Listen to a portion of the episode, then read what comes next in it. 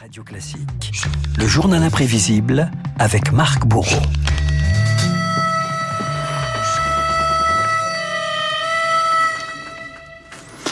Marc, euh, c'est un sujet qui aurait plu d'ailleurs et qui doit plaire à David Doucan car ça y est, la guerre des droites est à nouveau ouverte.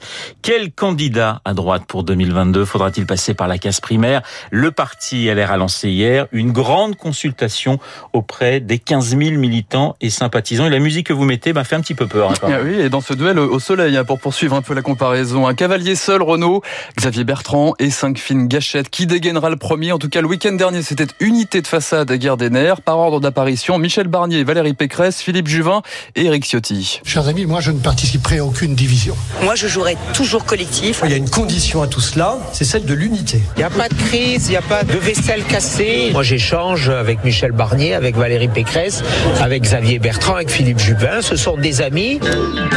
Un pour tous et chacun pour soi. Au final, à l'arrivée, y aura-t-il de la douleur et des larmes? Car à chaque fois qu'elle a voulu s'entendre pour la présidentielle, la droite s'est retrouvée éparpillé façon puzzle. Pompidou Je à fleuret moucheté. venir depuis oui, le début de ce journal. Le classique de Tonton Flingueur. Pompidou à fleuret moucheté, rappelez-vous, face à De Gaulle. Pompidou et sa guerre de chapelle face à Alain Poher et à sa mort en 74.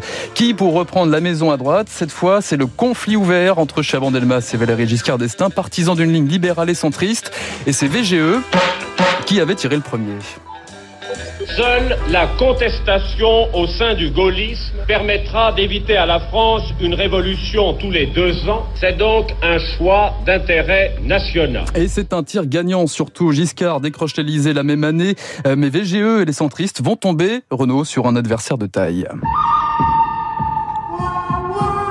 Si je vous dis 1m89, visage plutôt sympathique et des lunettes à grosse monture, vous me répondez Jacques Chirac, bien sûr. Évidemment, ton, euh, Jacques Chirac, ton univers impitoyable.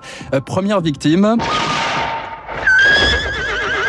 Son éternel rival, le président Giscard d'Estaing lui-même, dès 76, la guerre est déclarée. Chirac quitte Matignon avec fracas. Je ne dispose pas des moyens que j'estime aujourd'hui nécessaires pour assumer efficacement mes fonctions de Premier ministre. Et une nouvelle salve, trois ans plus tard, le patron du RPR tacle VGE à l'occasion des élections européennes avec une expression, vous allez voir, qui va forcément vous dire quelque chose. Nous ne pensons pas que l'Europe est une sorte de poudre de perlimpinpin venant au secours des gouvernements à court d'idées. Puis vient l'affrontement en 95. Cette fois, c'est Édouard Balladur. Chirac, seul contre tous, veut en découdre et c'est la marionnette de Chirac dans les guignols de l'info qui résume le mieux la situation. Putain, j'ai une patate en ce moment, moi. Je les bouffais tous. J'ai la niaque. Pas évident de faire un carton avec des gens du RPR quand on s'appelle Chirac en ce moment, hein. Chacun prend ce qu'il aime autant qu'il veut. C'est ça mon programme. Buffet, campagnard, formule jusqu'à peu plus. Et vous pensez que ça peut suffire pour vous faire gagner? Non, par contre, ce qui peut se passer, c'est que l'autre salopard y perde. Hmm, c'est pas dur. Euh, je ne ferai pas d'attaque personnelle.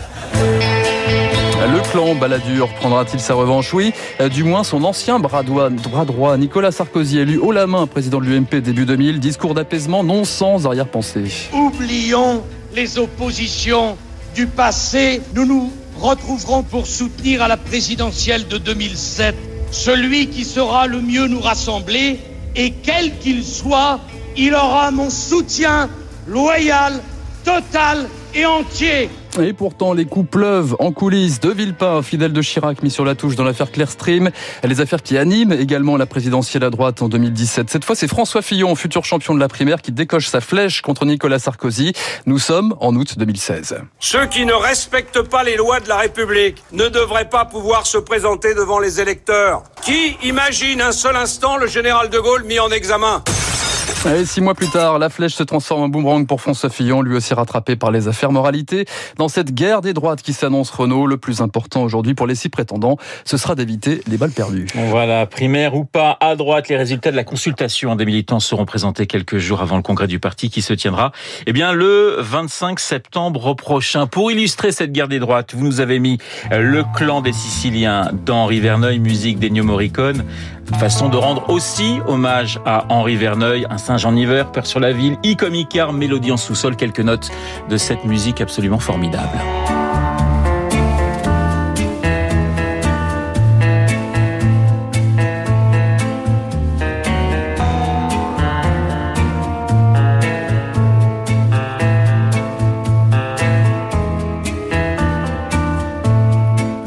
Que les plus belles musiques de films sont à redécouvrir chez le camarade Christian Morin hein, dans Tous Classiques. Christian, à partir de 9h30, après bien sûr Franck Ferrand. Dans un instant, un autre tonton flingueur, mais dans un genre différent, David Barou.